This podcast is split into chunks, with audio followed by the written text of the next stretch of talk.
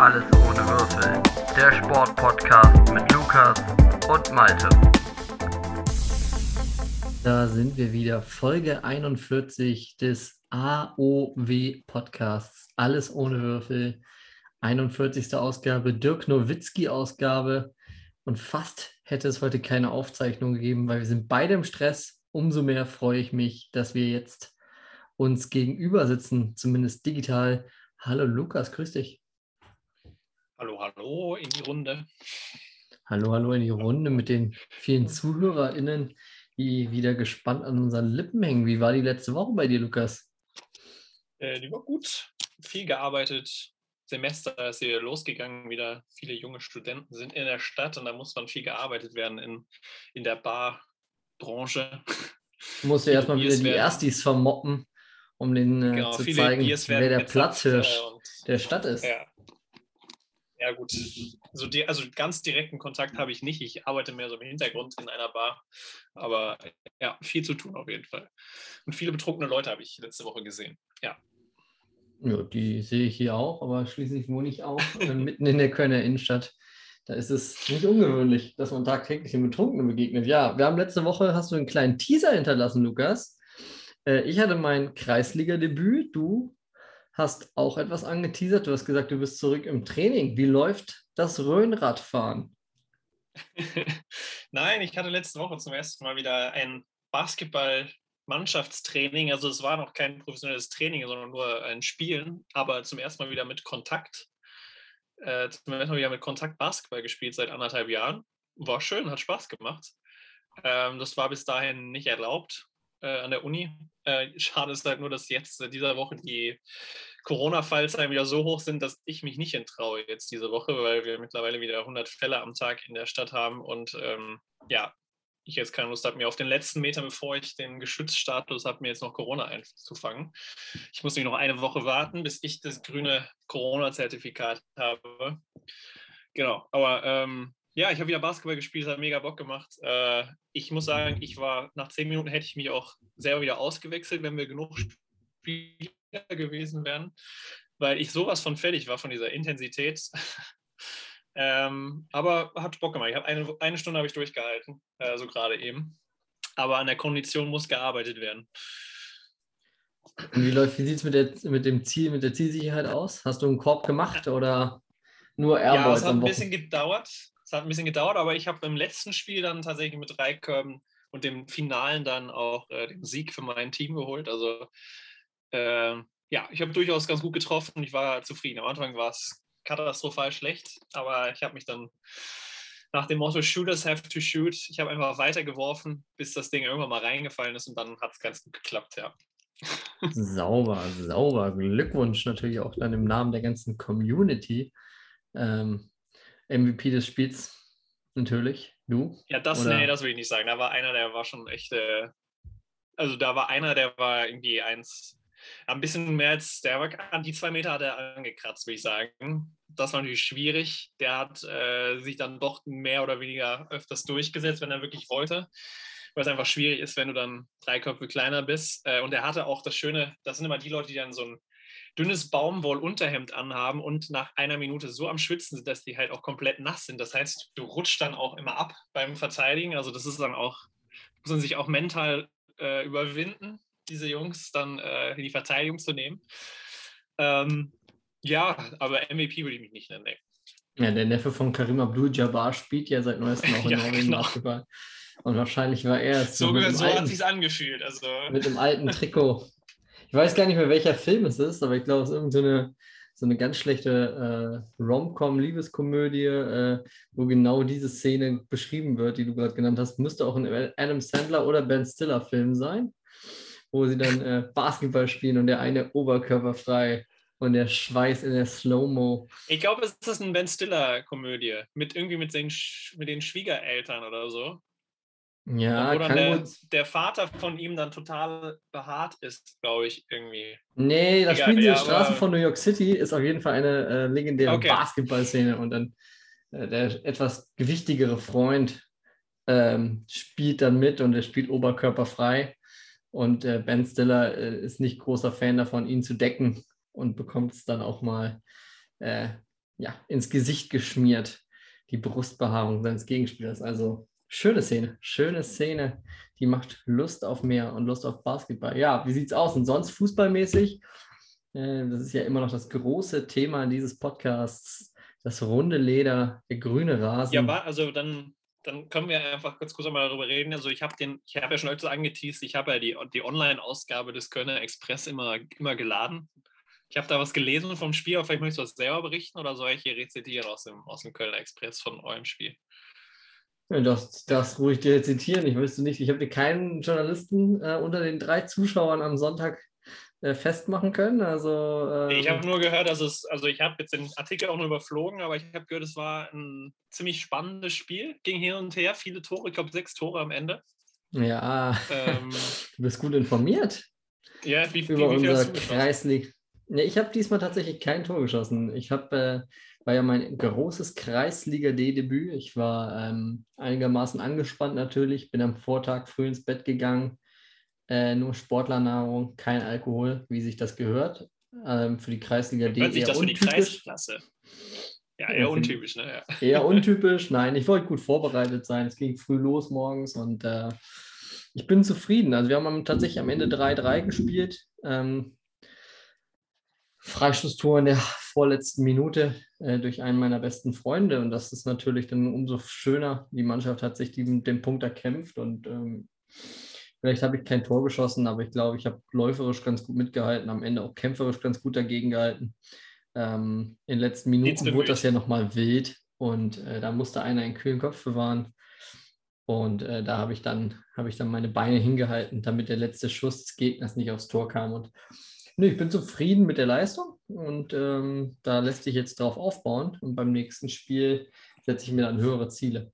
Ähm, vielleicht auch mal ein Tor machen. Das wäre ganz schön. Aber aller Anfang ist schwierig. Ich habe auch eine schöne Schlagzeile aus dem Kölner Express gehabt für dich. Ähm, okay.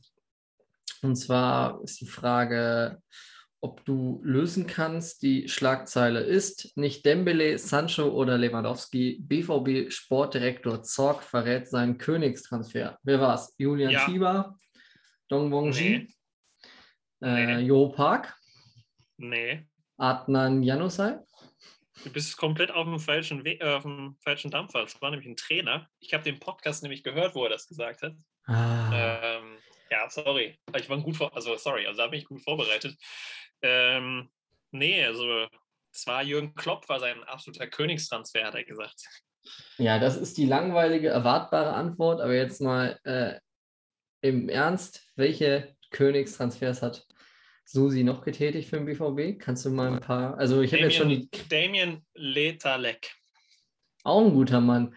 Äh, Ciro Immobile hat sich auch gelohnt. Ja, aber das finde ich, das finde ich halt, also den würde ich halt ausklammern, weil der Junge, der zeigt ja jetzt auch wieder, dass, dass das ein absoluter Topspieler ist, der einfach nur nicht bei uns so gut funktioniert. Ja. Also es, gibt ja diese, es gibt ja die Sorte Fehltransfers, die dann bei uns einfach nicht so gezündet haben, aber woanders. Also Mikel Merino zum Beispiel, Alexander Isak, Chiro, äh, Kevin Campbell. Sebastian Und es gibt ja die, die, ja, aber der hat ja, weiß ich nicht. André Schöne, der, der Transfer hat sich auch gelohnt. Der war auf jeden Fall auch daneben. Ähm, vor allem für den Preis. Also ja, es geht, äh, aber natürlich trotzdem überwiegen, wenn man das so, da sind auch schon viele, viele Nieten dabei gewesen, aber ich würde die jetzt auch nicht alle äh, ja, quasi jetzt als komplette Fehleinkäufe bezeichnen, sondern den Umständen entsprechend halt auch irgendwie haben die nicht funktioniert. Aber sonst habe ich auch viele andere gute Transfers im Kopf, die überwiegen. Ja, das, das will ich gar nicht in Abrede stellen. Ich fand nur dieser, dieser Artikel schon die Schlagzeile, schrie ja schon danach, dass er Jürgen Klopp sagt, ähm, dass, er, dass er jetzt, vor allen Dingen, wenn die schon die drei Spieler nicht genannt sind, dann äh, wer soll es denn dann noch sein? Also Überschrift verrät alles in dem Fall. Ähm, lass uns doch mal bei Transfers bleiben, weil da habe ich ein paar, paar bunte Namen für dich. Wir haben ja letzte Woche ähm, schon mit Louis Holtby erfolgreich vermittelt. Wir sind ja eine der erfolgreichsten Spielervermittlungsagenturen Europas über diesen ja, Podcast. Ja, glaube ich, auch direkt einen, einen Assist beigesteuert, oder? Bei Kiel. Ja, er, auf jeden, er hat auf jeden Fall ist auf jeden vorangegangen. Er ist auf jeden Fall vorangegangen. hat sich reingeworfen, hat gekämpft, die Leistung kompletter Führungsspieler, wie schon zu HSV-Tagen, also bester Mann. Ähm, Mitchell Weiser sucht einen neuen Verein. Der will weg. Der will einen Verein, der, wo man wieder Freude empfinden kann. Sag mal, welcher Verein könnte Mitchell Weiser denn die Freude bereiten? Hat nicht äh, der FC noch da Bedarf auf den Außenverteidigerpositionen? Kann ist er ja damals weg. Ist er ja damals weg. Ähm, aber Freude beim FC, ja, gibt es auf jeden Fall. Ne? Karnevalsfeiern. Obwohl er Rosenmo- eigentlich eher Rosen- dann Rosenmontagszug. Fortuna Düsseldorf oder so äh, passender wäre. So einfach, damit man dann mal alle Vereine am Rhein abgeklappert hat. Borussia Mönchengladbach wäre auch noch eine Option. Ja, die brauchen ja vielleicht sogar auch jetzt noch einen Rechtsverteidiger, weil äh, der Leiner sich doch da den Mittelfuß gebrochen hat am Wochenende. Warum Und- also nicht? Und Jack Wilshere, arbeitslos, kommt damit nicht gut Oh, klar, der- muss, seinem, muss seinem Sohn erklären, dass ihn kein Verein möchte. Wem, welcher Verein hilft aus? Wer holt sich Jack Wilshere? Die Bundesliga? Ist sie, ist eine Also ich Adresse? muss sagen, bei dem Jungen gab es Zeiten, den habe ich mir in jeder FIFA-Karriere geholt. Ähm, der war so gut. Ich habe, glaube ich, auch wegen dem meine Arsenal-Karriere äh, im Karrieremodus äh, gestartet, weil ich den einfach so top fand. Aber der war ja leider immer verletzt. Aber wenn er gezockt hat damals, dann war er richtig stark. Äh, und das ist einfach eine sehr traurige Geschichte bei ihm. Ähm, weil, ja, der Mann war leider sehr oft verletzt. Und was machen wir mit ähm, Jerome Boateng? Wo geht's hin? Ja, das habe ich mich auch gefragt. Der ist vertragslos, ne? Ja, lass uns doch mal, lass uns doch mal spielen. Welche Vereine kommen für den in Frage? Bundesliga? Hat er alles Ich äh, geholt? von, FC einem, Bayern? äh, von einer engen. Bayern, Bayern München ähm, Quelle habe ich gehört, dass es bei ihm vielleicht sogar gerade erstmal gar keinen Verein gibt, weil der ja, glaube ich, auf der privaten Ebene gerade ziemlich viel auszusortieren hat. Oder nicht Also auszusortieren, aber auszu. Ja, das muss, da muss ziemlich viel, glaube ich, gerade im privaten, im Argen liegen. Dann Äh, hat was Kalle so- Rummenigge dich angerufen und dir das erzählt? Nee, das, ja, es, also ich sage, vom Kalle kam es nicht, aber ähm, Nah dran, nächst- nah dran, ja. nah dran. Ähm, weil da liegen ja ein paar, also ja, das sind ja ein paar Anklagen, die da und Gerichtsverhandlungen, die da noch laufen. Ähm, ich will jetzt da gar nicht irgendwie, weil ich davon auch nicht so viel Ahnung habe und dann jetzt, jetzt auch nicht aufs Bildniveau hier unseren Podcast schieben. Aber ähm, ja, ich glaube, deswegen, da habe ich dann gehört, dass da vielleicht eher, dass es da vielleicht jetzt dieses Jahr, Halbjahr erstmal noch gar keinen Verein gibt, damit er das in Ruhe äh, regeln kann. Ja, aber wenn er jetzt keinen Verein findet, wer nimmt Also ganz noch? ehrlich, jetzt auch rein sportlich äh, würde ich an Dortmund Stelle, hätte ich damit kein Problem, wenn er zu uns kommt. So rein sportlich. Äh, ich fand, Jetzt der ja bei Bayern jetzt nochmal ganz gut gespielt und ja, zusammen mit Hummels. Das schn- schnellste Innenverteidiger-Duo der Liga. Auf jeden Fall, ist gut. Jeder konternde Gegner aber klatscht da gerade in die Hände und sagt sehr gerne. Marco Rose, das wäre eine gute Idee. Also ich fände es geil, wenn er, wenn er zu Hertha wechseln würde, zusammen mit seinem Bruder, die Boateng Boys, wieder vereint. Zur Hertha Liebe. hätte ich zum Beispiel auch mal eine Frage an dich. Ähm, Ja, Also das könnte ich mir auch, das finde ich auch Hammer. Das hatte ich auch, das hatte ich auch tatsächlich als erstes im Kopf, als mir aufgefallen ist, dass Jerome Boateng noch keinen Verein hat. Warum denn nicht zurück zur Hertha? Ähm, die Hertha, die hat ja eigentlich diesen, diesen Big Deal gemacht äh, mit Lars Windhorst und eigentlich richtig dick Millionen im Hinterhand. Aber irgendwie hast du mitbekommen, wen die sich so jetzt alles im Sommer geholt haben und findest du diese Namen irgendwie, also ist das für dich so dieser Angriff nach Europa, von dem immer erzählt wurde bei der Hertha? ja Ich also, frage mich, was machen die mit dem ganzen Geld? also wie lange ist Lars Windhaus jetzt schon da? Zweieinhalb, drei Jahre? Zwei Jahre auf jeden Fall. Ich glaube zwei Jahre, ja. Ja, also kurz die haben vor ja- der Pandemie, dass er angefangen hat, ja. Ja, also sie haben ja letztes Jahr schon eigentlich recht, recht äh, namhaft eingekauft. Da kam äh, Dodi Luke Bacchio, äh, Jon Cordoba kam da, den haben sie jetzt wieder abgegeben. Ähm, dann kam Schwolo vom SC Freiburg, Keeper. Also die haben schon, also die haben auch letztes Jahr sich ganz gut versteckt. Ich glaube, bei der Hertha haben sie einfach nur gedacht, dass es schon im ersten Jahr in der Pandemie weiter nach oben geht. Mit, äh, wer war noch mal Trainer? Ante, Na, bei dir, oder? Ach so, ganz am Anfang war es Kovic oder so Ja, der, Ante oder? Kovic, nach, nach nach Dardai kam Kovic, dann kam, dann kam, äh, da waren die. Windhorst-Millionen schon da, weil da hat man Cleansey geholt.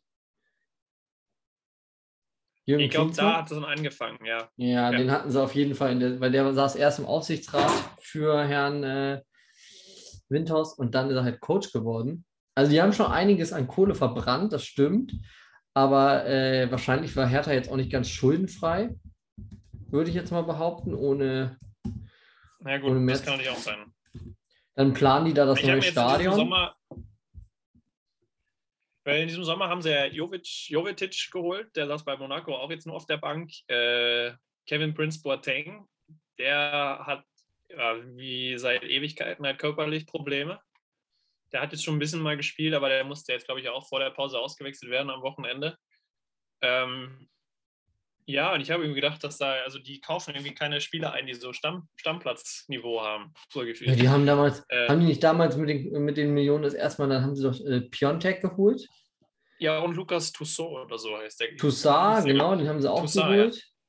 Also ich glaube, die, die haben schon einiges probiert. Es hat halt nichts, nicht, nichts äh, gefruchtet. Ne? Also jetzt Suat Serdar sehe ich gerade, haben sie diesen Sommer geholt. Dann haben sie Marco Richter geholt. Zusammen sind sie schon 15 Millionen wert. Ähm, dann so ein Kevin Prince Boateng, der wird wahrscheinlich auch nicht äh, für Almosen da spielen. Ishak Belfodil haben sie noch geholt. Gut, der hat nur 500.000 Euro gekostet. Ähm, abgegeben. Auf der Abgabeseite steht da ein bisschen mehr, aber Corona schlägt auch da ein. Also ich glaube, du kannst da nicht verkaufen, dass du da die, die, die Spieler reihenweise holst. Okay. Und natürlich kommt man dazu, wenn du nicht die, wenn du nicht Europa spielst, die Top-Spieler kommen dann auch nicht. Ne? Also richtig gute Spieler wollen ich dann glaube, eher Berlin da. ist schon, schon eine Adresse, wo du halt hin willst. Ne? Die Stadt, Hm. ja, schon Ja. eine Beziehung, Ja, der aber Verein. dann, eh- also aber dann eher Union, oder? Spielen? Aber dann lieber Union, oder? Zumindest der Conference League äh, sicher dabei, wahrscheinlich. Da werden wir heute auch noch drüber reden. Europawettbewerbe, die Pokale gehen wieder los. Und ähm, ja, dann das letzte Jahr war ja, Ja, ein okay. bisschen erschreckend. Aber die Hertha, ja, ist Ja, spannend. ich wollte ne? nur sagen- Behalt im Auge. Ja, also Blick. auch wieder, auch wieder mit zwei Niederlagen, glaube ich, gestartet, die Hertha, deswegen ja auch so ein bisschen, also Big City, glaube ich, habe ihn letztes Jahr am Anfang der Saison nach Europa, äh, in Europa gesehen, lag damit sehr weit daneben.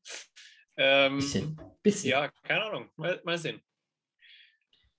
Ja, das war unsere das weil, wir noch jetzt, weil wir Transfers noch, weil Transfers jetzt noch sind, ähm, sind ja noch ein paar Namen, große Namen, äh, die noch gehandelt werden. Jetzt noch äh, vor nächster Woche äh, Dienstag, ist ja der 31. glaube ich. Ähm, Ronaldo, wo geht er hin? Bleibt er bei Juve? Geht er zu Paris oder zu City? Ronny. Äh, Der Ronny. Der Ronny. Ja, keine Ahnung. Also ich finde die ganze Posse da jetzt auch wieder rum. Ähm, ich meine, er hat ja noch einen Vertrag bei Juve bis Ende der zwei Jahre? Oder? Der hat schon damals echt viel Holz gekostet, ne? Und der Ex-Präsident von Juve, äh, darauf wird es ja sicherlich zu sprechen kommen, hat ja die Woche auch ein Statement abgegeben, dass es ein Fehler gewesen sei. Das, das Investment, das würde Juve niemals wieder reinholen und natürlich würde die, die ganze Spielweise von Juventus hätte sich anpassen müssen an diesen Spieler. Gut, das ist natürlich immer so, wenn du so einen Superstar holst. Ich glaube, in, in Barcelona werden sie jetzt auch nicht äh, Messi ein System aufzwingen, sondern werden so ein bisschen schauen, wie können wir Messi geil in Szene setzen. Das haben sie in Barcelona ja auch gemacht. Äh, in Madrid übrigens auch. Also das nicht, das hätte man vorher wissen können, dass der dir natürlich extrem viel Merchandise mit reinbringt. Äh, ja, das ist auch richtig, aber ich kann es mir irgendwie nicht so richtig vorstellen. Pep und äh, Cristiano, passt das? Also kann ich, sehe ich noch nicht. Und Finde ich äh, interessant. Ja. am Ende hat er, hat er mit Juve fast alles geholt, bis auf eben den Champions League-Titel. Und den hat man, glaube ich, sich so ein bisschen auch von ihm erwartet. Ne? Und der verdient 31 Millionen, habe ich gelesen. Du musst du erstmal auf den Tisch legen. Ich bin gespannt, äh, ob dann jetzt vielleicht doch auch noch der Paris-Transfer zustande kommt, wenn Mbappé zu Real natürlich- geht. Das wäre natürlich mega geil. Also dann macht natürlich PSG nur noch Bock, dann ziehe ich das Trikot nicht mehr aus. Also das ist ja wirklich Wahnsinn. Wenn die den holen, komplette Fantasy. Also ich muss ja ganz ehrlich sagen, also ich bin mh, jetzt nicht auf diesen Hype-Train. Also ich bin jetzt absolut gegen Sit- äh, PSG und ich habe auch wirklich keinerlei Sympathien für die, aber Äh, Warum? vorletztes. Wochenende, als dann direkt nachdem Messi verkündet wurde, habe ich schon geschaut, wann die spielen am Wochenende und wollte mir eigentlich das Spiel dann anschauen.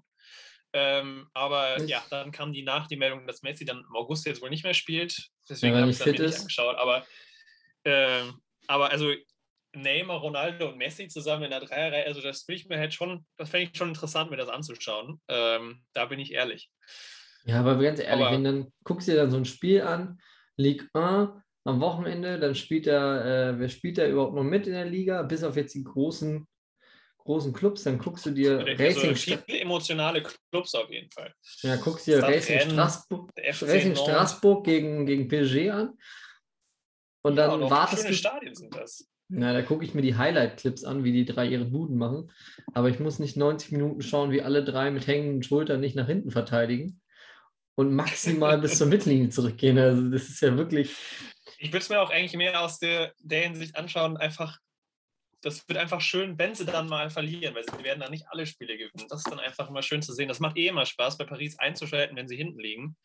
Äh, Es hat auch schon letzte Saison immer Spaß gemacht, wenn man dann mal die Zone reingesappt hat in das Spiel von Paris, wenn sie hinten lagen, weil ab dann, so ab der 60., 70. verliert dann meistens Neymar als erstes die Nerven und dann sind immer Platz, das ist eigentlich ein Platzverweis, Garantie meistens, wenn es in den letzten 20 Minuten geht und Paris hinten liegt. Ähm, also Da haben wir auch Ramos, der ist auch, Spaß, ja. der ist auch dafür bekannt, dass wenn es nicht läuft, dass er auch gern mal ein bisschen überemotional wird. Ashraf Hakimi gehört jetzt auch nicht zur ruhigen, zur ruhigen Lage. Ja. Also, das ist schon spannend, klar. Aber ich gebe mal eine Prognose ab. Also PSG wird für mich dieses Jahr äh, nicht die Champions League gewinnen. Auch wenn sie den besten Kader haben. Da können wir auch direkt auf die Champions League zu sprechen kommen. Und vielleicht das äh, ist ja, wir werden Paris Saint-Germain ja definitiv nicht heute Abend, am Donnerstagabend, äh, zugelost bekommen als Borussia Dortmund. Die sind im selben Topf wie wir. Das ist schon mal, wir werden Messi nicht im Signal Iduna Park sehen. Ähm, nee, ich glaube, da sind andere Teams auch besser. Oder zumindest äh, eine bessere Mannschaft als Paris. Das ist so meine Prognose. Ich bin gespannt. Also ich glaube schon, dass man mit Ramos und Vinaldo zwei Charakterspieler hat, die den Laden, glaube ich, schon irgendwie in die richtige Bahn lenken können. Aber und dann ist halt auch die Frage, ob dann sich in der K.O.-Phase dann äh, die Offensivspieler dann dazu motivieren können, mit nach hinten Ja, dann hast du noch den Drax, ne? Ja, ja. Und Woche Kehrer. auch schon gesprochen. Ähm, ja, also mal sehen. Ähm, ja, ich glaube, Bayern aber würde sich schon, glaube ich, würde ganz gern, glaube ich, mit Dortmund den Lostopf tauschen, oder? Wenn du die Lostöpfe so anschaust. Könntest du das, ja. Bayern Lostopf 1. Ähm, ja, im Lostopf 1 können sie, können sie eine richtige, kriegst du, kannst du eine richtig schwere Gruppe zugelost bekommen. Weil du natürlich mindestens auf einen der, der Top-Teams in, Lostopf 2 triffst. Ich gucke gleich gerade nochmal nach. Ähm, da sind ja neben den Dortmundern einige Spitzenteams dabei, wie du schon gesagt hast. Wie wäre es denn zum Beispiel mit einer Gruppe Bayern, äh, Paris, dann nehmen wir noch Ajax Amsterdam dazu und den AC Mailand. Wäre schon Ja. schön. ja. Hätte schon was. Ju, äh, wenn dann Slatan, Slatan auf die Bayern trifft. Äh, Erik Ten Haag, seinem äh, beinahe Arbeitgeber, bei dem er schon mindestens fünfmal vom Ver Vertragsunterschrift stand, die Punkte wegnimmt und Julian Nagelsmann im äh, gestreift kariert, gepunktet ges mit Sternen drauf Anzug in Glitzerfarben ähm, seine erste Champions League-Saison mit den Bayern durchläuft. Das wird schon, kann schon lustig werden, aber pff, ich weiß nicht, ob Dortmund da heute ein leichteres losziehen kann, nur weil wir Lust auf zwei sind. Also wir können auch durchaus eine schwere Gruppe kriegen. Ähm, Nein, das sage ich Angenommen- ja überhaupt nicht. Also klar, das ist immer hypothetisch alles. Aber ich sage mal, so in Top 2, ich glaube, alle aus Top 1 wünschen sich Borussia Dortmund als Gegner und den können die Bayern nicht kriegen. Ähm, weil, also mit Real, Barca, Juventus, Turin, Paris Saint-Germain, Manchester United, Liverpool und dem FC Sevilla sind da schon echt, äh, ja, unangenehme Gegner. Aber an sich, Champions League spielst du ja auch gegen eine Mannschaft zu spielen. Äh, und ich denke mal, in der Gruppenphase sind die Bayern eh meistens äh, unschlagbar irgendwie gefühlt. Ähm, aber ja, wird, wird auf jeden Fall. Also ich, ich habe jetzt wirklich Bock auf Champions League wieder. Ich freue mich gleich auf die Auslosung. Ich weiß nicht, ob ich sie jetzt komplett gucken werde, weil am Anfang ist ja auch mal dieses halbstündige ähm, Geblabber. muss man so zu nennen. Ähm, ja, aber wen, wen würdest du dir als, äh, als Wunschgruppe, Wunschgruppe für Borussia Dortmund? Ja, da muss man natürlich jetzt sagen, wenn der Podcast erscheint, ist die Gruppenauslosung gelaufen. Wir nehmen vor der Auslosung auf, deswegen könnte das hier schlecht altern inhaltlich. Äh, ich sag mal so, ich habe es dir, glaube ich, auch schon geschrieben. Ich hätte nichts dagegen, wenn wir eine Gruppe hätten mit Teams, die vielleicht vermeintlich ein bisschen schwächer sind. Dafür Teams, gegen die wir noch nicht allzu häufig gespielt haben. Also ich fände zum Beispiel aus Top 1 Lille attraktiv. Französischer Meister. Ähm, habe ich gar nicht so viel von gesehen in der vergangenen Saison, kann ich gar nicht so gut einschätzen, kann mich jetzt aber auch nicht ja, an die, gute Stimmung im Stadion.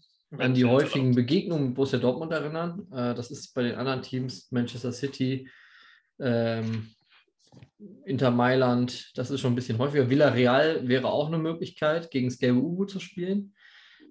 Wäre auch mal lustig. Champions League im schwarzen Trikot oder dann im neuen Cup-Trikot. Man weiß ja noch nicht, wie es aussieht. Ähm, Chelsea muss ich nicht unbedingt haben. Also ich würde sagen, äh, Villarreal oder Lille haben wir noch nicht so häufig gegen gespielt. Fände ich mal spannend. Außerdem ist Lille nicht so weit weg von Köln. Theoretisch wäre da eine Auswärtsfahrt drin, theoretisch. Äh, dann aus Top 3 Ajax Amsterdam, auch da ist nicht so weit weg. Amsterdam ist eine schöne Stadt.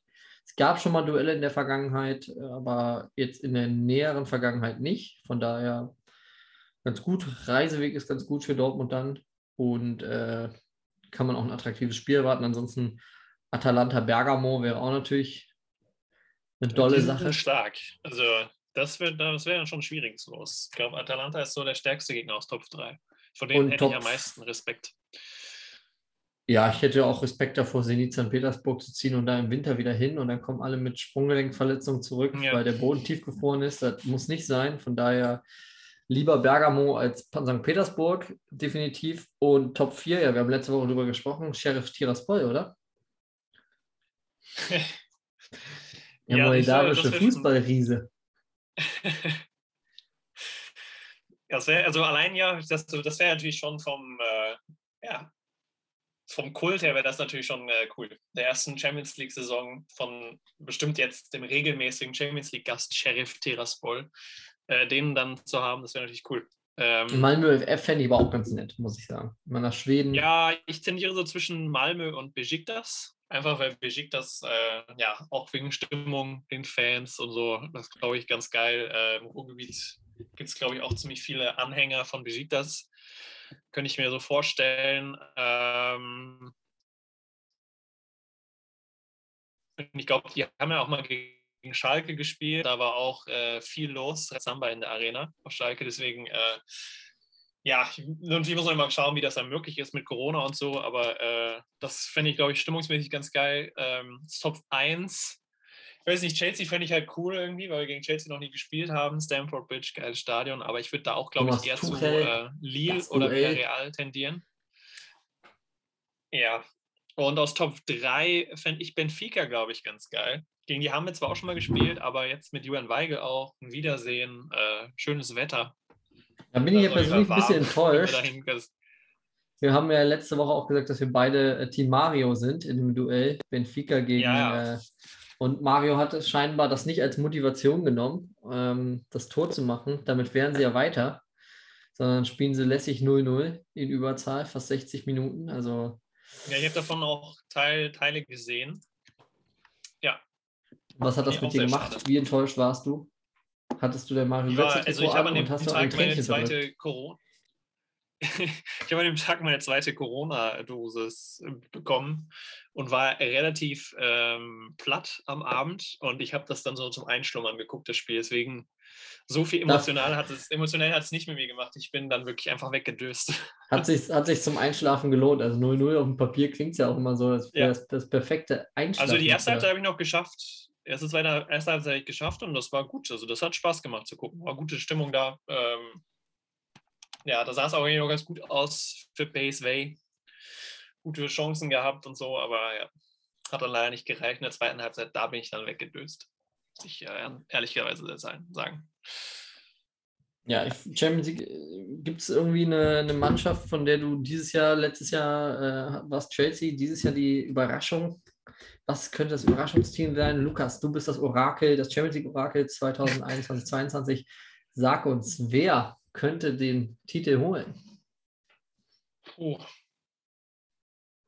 Ja, ganz schwierig. Also ähm, ich würde da halt wieder City und jetzt Paris, äh, glaube ich, als die äh, ärgsten Favoriten, glaube ich, so sagen. Dass, äh, also ja, setzen. Einfach so vom Kader her sollte das, sollten das die beiden stärksten Mannschaften sein.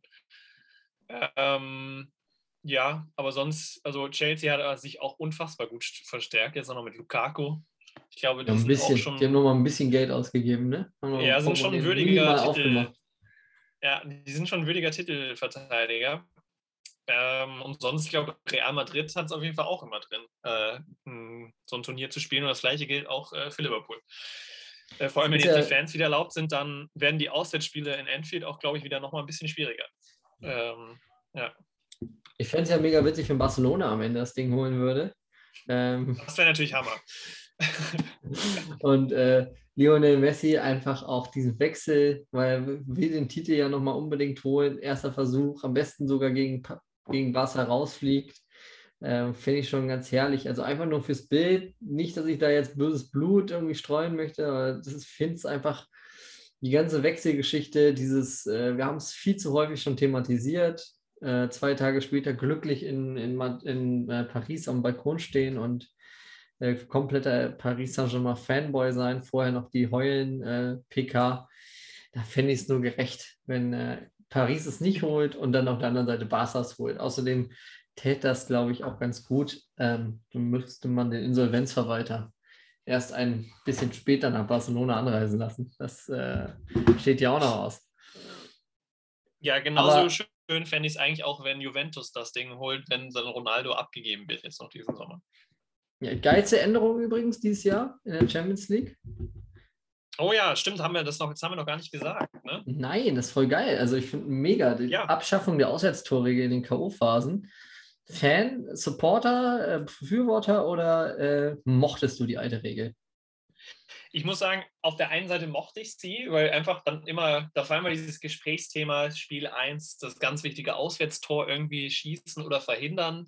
Und dann gingen immer die Rechenspiele los vor dem Rückspiel, irgendwie, wie viele Tore muss ich schießen und so. Das wird jetzt natürlich alles wegfallen, weil jetzt quasi einfach nur einfach, also ja, man muss halt den gleichen Abstand irgendwie haben, ob man jetzt dann 3-2 im Hinspiel gewonnen hat und dann 2-1 verliert im Rückspiel und so. Also das ist ja dann viel vereinfachter. Aber es wird natürlich viel fairer. Also weil dann im Rückspiel, zum Beispiel jetzt, wenn wir uns an das Spiel Dortmund gegen City erinnern, als da dann, glaube ich, das 2-1 gefallen ist, da war ja die Luft raus. Äh, weil, also nicht nur, weil City besser war, aber weil es dann auch rechnerisch hätte dann Dortmund, glaube ich, noch drei Tore schießen müssen irgendwie. Ähm, und auch in Bezug auf Verlängerung und so ist es jetzt einfach viel, viel fairer. Äh, deswegen, ich äh, finde es gut, dass sie abgeschafft worden ist. Ich habe den Sinn halt nie verstanden so richtig. Äh, warum sollte man, warum sollte es unbedingt schwerer sein, auswärts ein Tor zu erzielen? Ja, Das gut, das ist ja noch von früher, ne? Die ja, Regel, es, wo man ist halt ein bisschen- reisen musste.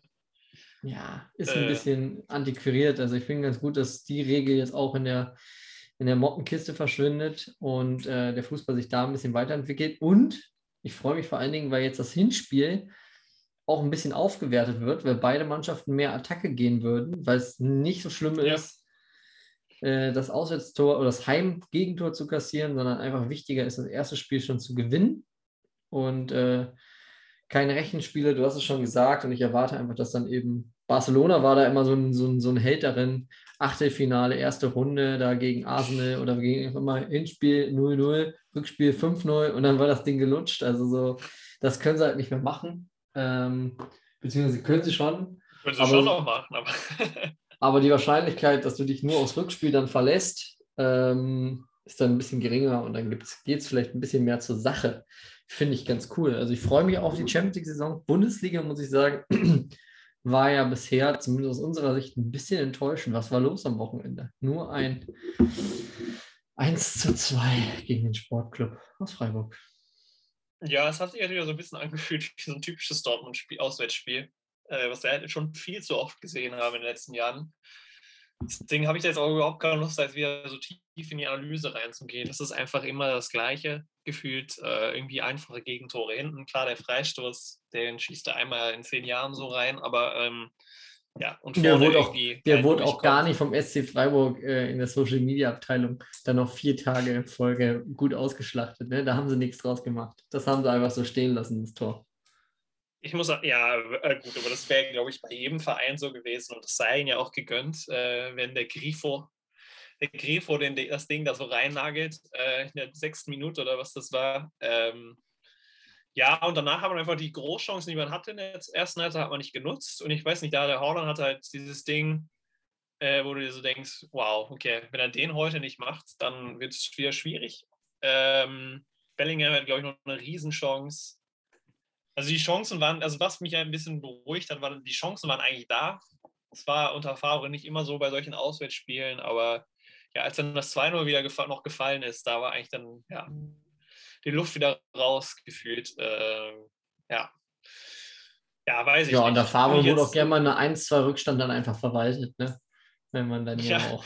Also das will ich jetzt halt nicht sagen, aber es war schon, schon schwierig. Äh, da hat man schon auch gemerkt, dass da die Frische noch bei vielen fehlt. Äh, ja, keine Ahnung. Äh, jetzt wird man, glaube ich, jetzt ist dann wieder das entscheidende Spiel am Wochenende. Da wird man sehen, welche Richtung geht das Pendel jetzt, weil irgendwie nach dem Frankfurt-Spiel waren alle, okay, Dortmund ist schon Meister und jetzt nach dem Freiburg-Spiel ist wieder, oh, das wird wieder ganz schwierig mit der Champions League dieses Jahr für Dortmund. Ähm, ja, keine Ahnung, wo Richtung das Pendel jetzt ausschlägt. Vor der Länderspielpause wäre es natürlich gut, jetzt da nicht mit irgendeinem gequälten Unentschieden oder mit einer Niederlage jetzt äh, reinzugehen. Aber Flutlichtspiel freitagsabends in Dortmund ist, glaube ich, eigentlich immer ein ganz gutes Zeichen. Ich Ja, glaube, da ich bin auch der Meinung. immer sehr, sehr gut ausgesehen. Dein Tipp fürs Wochenende, für Freitagabend? Mm, Ich glaube 3 zu 1 für Borussia Dortmund. Ja, schließe ich mich. Schließe ich mich Übrigens- an. Einwandfrei. Freitagsabends Dortmund gegen Hoffenheim. Da haben wir auch schon mal zusammen Erinnerungen gesammelt. Da waren wir schon mal im Stadion. Genau zu dieser Paarung an einem Freitagabend. Ilkay Gündogan hat damals das 1 zu 0 geschossen. Äh, das das, war war die Seuchensaison. Das war die Seuchensaison unter Klopp. Ich glaube, so die letzte von Klopp vorher. Muss die Ähm, letzte gewesen sein. Davor gab es nicht so viele Ja, Sachen genau. zu Jürgen Klopp. Richtig, ja. ähm, ja, aber da hat Dortmund gegen Hoffenheim. Ich glaube, es war ein Dezemberabend oder so oder Novemberabend. Äh, war auf jeden Fall kalt. 1 zu 0 Wir gegen. Hoffenheim 1-0 gewonnen. Es war, Gündogan, ja. Oh, ich glaube, ich kann mich daran erinnern, dass die, dass die äh, Hoffenheimer schon beim eigenen Abstoß beim Stand von 0-0 auf Zeit gespielt haben. Wir standen, glaube ich, damals auf der Nordtribüne oder saßen vielmehr. Wir Ja. hatten jetzt nicht die besten Plätze im Stadion, waren aber froh, am Freitagabend da zu sein. Äh, es gab natürlich den äh, obligatorischen Spieß, äh, westfälischen Grillschinken für mich vor dem Spiel. Ich weiß gar nicht, du hast wahrscheinlich wieder eine kleine Fanta ohne Eis getrunken. Klassiker.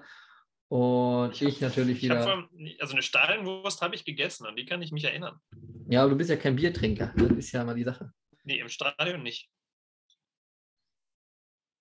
Nee, im Stadion nicht. Und auch, also bei Fußballspielen bist du eher, hältst du dich ja lieber zurück. Du bist ja da nicht so viel zu haben. Ich bin ja da eher anderer Kaliber.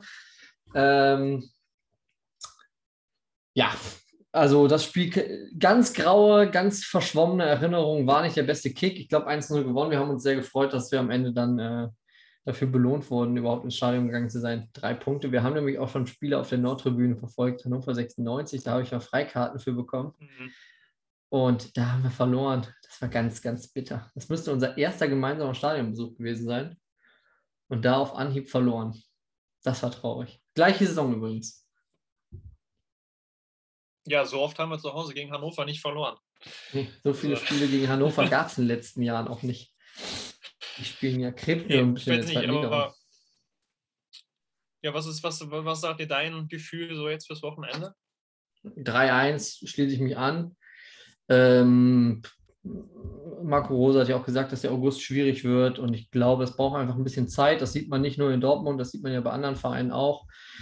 Dauert ein bisschen länger, bis man diesmal ins Rollen kommt, aber ähm, so einen perfekten Frühstart äh, wie die Wolfsburger, die sich jetzt voll und ganz auf äh, die Liga und den europäischen Wettbewerb konzentrieren. Pokal haben sie ja nicht mehr nötig zu spielen.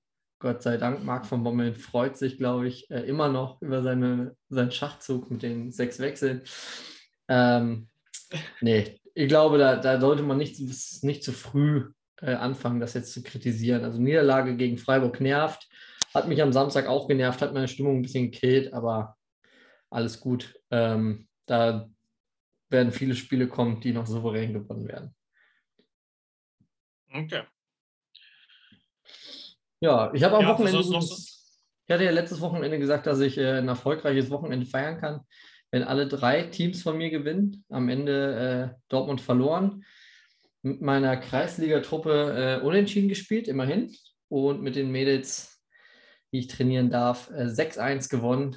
Erstes Spiel auf Großfeld. Das war spannend, das hat Spaß gemacht und war sehr erfolgreich. Da geht es am Samstag für uns dann direkt weiter. Und ähm, da bin ich mal gespannt, wenn wir das gewinnen, dann äh, sind wir gut in die Saison gekommen. Dann haben wir unser erstes Meisterschaftsspiel. Also äh, Großfeld heißt dann von 16 Ganz bis normal. 16er oder was? Nein, nein, Elverfeld, ganz normal. Wie die Erwachsenen auch. Das war schon lustig. Also kannst du dich noch Auch mit den großen erinnern? Toren? Auch mit den großen Toren. Kannst du dich noch an deine erste, ersten Erfahrungen auf dem großen Feld erinnern? Boah, das ist lange her. nee, es ist echt, äh, ich weiß nicht mehr genau, was mein erstes Spiel da war. Ich glaube, das war ein Testspiel gegen Rot-Weiß Oberhausen oder so, äh, wo wir das dann mal ausgetestet haben. Wir haben nämlich das Verrückte, wir haben nämlich eine Saison auf Großfeld gespielt und dann nach, weil die dann die Regeln nochmal dann doch wieder zurückgenommen haben, dann doch mal diese 16er bis 16er äh, Saison gespielt und dann erst wieder auf Großfeld. Das war Wir ein haben bisschen nämlich- verrückt damals. Wir haben nämlich eigentlich Ähm. Großfeld gespielt und dann kam mein äh, Ex-Verein, gegen den ich gespielt habe, und die hatten zu wenig Spieler dabei. Und dann wurde das Spiel automatisch für uns gewertet. Und äh, wir durften nochmal äh, von 16er zu 16er dann aber spielen, weil damit das Spiel überhaupt stattfinden konnte. Und ich weiß War nur, quasi ich, außerhalb der Wertung, oder was? Das Spiel. ja, ja, das war dann irgendwie außerhalb der Wertung und das war dann aber äh, eins meiner besten Spiele und danach auf Großfeld äh, habe ich mich immer schwer getan. Viele unnötige Läufe, man wusste nicht genau, wo man steht. Das Feld ist unglaublich groß, wenn man da noch so ein junger Spieler ist. Da habe ich mich sehr schwer mitgetan. Äh, umso mehr war ich dann beeindruckt, wie gut meine Mannschaft das jetzt am Wochenende hingekriegt hat, ähm, das zu bespielen. Also es ist schon äh, eine Umbestellung. Das habe ich auch am Sonntag dann selber nochmal gemerkt. Ja, ich habe da jetzt noch ein paar Fragen. Also erstmal, ähm, wie groß ist eure Torfrau? Passt das? Yes. Oder ist das eigentlich ein bisschen überdimensioniert, das Tor jetzt dann in dem Jahr? Weil ich kann mich daran erinnern, das war immer meistens so die etwas unteren Teams, die waren fußballisch, da gab es ein paar, die waren fußballisch eigentlich gar nicht so schlecht, aber die hatten einfach keinen großen Torwart. Äh, und deswegen, der konnte noch so gut sein, der kam einfach nicht hin, wenn du den Ball dann in die Ecken geschossen hast. Ich halte da Äh, mal und eine starke These die dagegen. Mannschaften hatten alle, ja, Also, sage ich erst zu Ende, aber danach würde ich gerne meine These einfach auch in den Raum werfen. Okay. Und die meistens halt die guten Teams, die hatten auf jeden Fall alle auch einen großen Torwart. Äh, weil, ja, das ist einfach schon ein Vorteil. In dem Alter ist es halt Wachstum sehr unterschiedlich, der dann da vonstatten geht. Und dann muss man halt auch irgendwie, da macht dann Größe schon auch einen großen Unterschied aus. Also wir haben jetzt in den letzten Jahren die Erfahrung gemacht, und das ist so meine These, dass äh, natürlich bei, bei den Mädels äh, selten so richtig die Langen dabei sind. Also große Spielerinnen, große Torhüterinnen ähm, sind eh selten. Natürlich ist das Tor jetzt ein bisschen zu groß, aber ähm, dafür sind die sehr beweglich und sehr schnell und machen das einfach dann oft durch gutes Stellungsspiel und ähm, eben halt ihre, Beweglichkeit wett. Also dazu kommt noch, ja, wir haben jetzt auch klar die Erfahrung noch nicht so viel gesammelt, aber äh, anders als beim Kleinfeld kommen auch nicht so viele Schüsse auf dein Tor. Und die sind dann auch nicht alle äh, klatschen oben in den Winkel ein. Also von daher kommen die noch, glaube ich, ganz gut mit dieses Jahr. Mit steigendem Niveau der Gegner wird es dann, glaube ich, schwieriger. Also wenn du im gegnerischen Team eine oder zwei Spielerinnen hast, die auch nicht äh, verlegen ist, mal aus 30 Metern zu fackeln und auch mal äh, einen präzisen Ball knallhart unter die Latte knallen, dann wird es schon schwierig. Ich glaube, dann zahlt sich die Größe aus. Aber solange das eben ja viele, viele, wen viele Bälle aus so äh, schlechten Positionen und ohne hohe Präzision ist und äh, da, da machen kleine Torhüterinnen das auch sehr, sehr gut. Meine Erfahrung. Aber wir, ich bin sehr gespannt. Das äh, kann auch noch einiges geben dieses Jahr. Deswegen die Torhüterin äh, muss ich auf diese Aufgabe auch noch vorbereiten, regelmäßig dieses große Tor zu hüten. Äh, hatten mehr Angst davor und am Ende des Spiels haben sie gesagt, war nicht so schlimm. Also äh, ja, wir nehmen das einfach so. Ja, Aber sehr erbaulich. eine, eine, für dich auch eine Umstellung, weil vorher auf den kleineren Feldern, da hast du ja deine Spielerin auch easy äh, erreicht. Sagen wir, wenn du da irgendwie taktische Anweisungen geben musstest und so. Und jetzt, glaube ich, wenn du dann den rechten Flügel, du stehst auf der linken Seite des Spielfelds und du musst den rechten Flügel irgendwie äh, deiner rechten Flügelspielerin irgendwie was mitteilen, das ist ja schon schwieriger. Wie gehst du damit so als Trainer jetzt um? Ist das auch eine große Ähm, Umstellung für dich persönlich jetzt? Oder? Ich ich coach natürlich, äh, ich, ich äh, übe mich in meiner Stimme. Ja, ich mache besonders Stimmtraining, damit ich nach dem Spiel nicht heiser bin. Nee, also es hat jetzt auch ganz gut funktioniert, das muss man auch mal abwarten. Aber klar, über die großen Distanzen musst du anders kommunizieren. Du musst vor allen Dingen äh, klarer die Kommandos geben, damit die äh, Spielerinnen auch, auch schnell verstehen. Du hast nicht die Möglichkeit, äh, mal eine Spielerin ranzuholen, ihr kurz was zu erklären.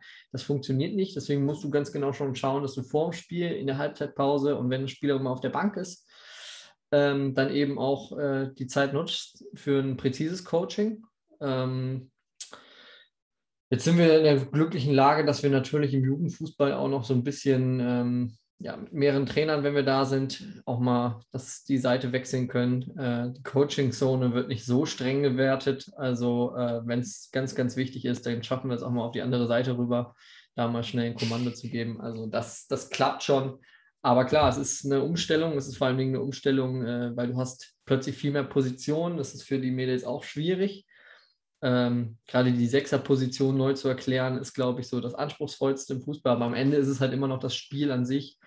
Und äh, da sind die Regeln ja doch recht simpel. Und äh, es ist erstaunlich, wie leicht oder wie leicht es Kinder aufnehmen. Ähm, denn das Grundprinzip des Spiels bleibt ja gleich. Einfach äh, nach vorne die Tore machen und am besten ein Alles Tor so mehr. rund und muss ins Eckige. Ne? Ja, das Spiel dauert äh, 70 Minuten bei uns, aber äh, Ja. nein, das, die Grundregeln sind ja selbstverständlich und selbst das mit dem Abseits, auch wenn es ein paar Mal schwer, schwer gefallen ist, klappt dann nach einer Zeit auch ganz gut. Wenn du das sechste Mal zurückgepfiffen wirst, machst du das beim siebten Mal vielleicht dann nicht mehr im Abseits stehen. Ja, Einwürfe ist ein großes. Thema. Einwürfe ist schwierig, da müssen wir noch anfangen. Zwei Fragen habe ich noch. Erstmal, äh, Trainertyp bist du dann eher so äh, Guardiola, der Dirigent, der dann quasi mit vielen Fingerzeichen äh, das anzeigt oder der Typ, Trainertyp, der den Zettel schreibt und dann den Zettel an deinen linken, deine linke Flügelspielerin gibt, die gibt ihn an die, Mitte, an die Mittelfeldspielerin und dann weiter auf den anderen Flügel.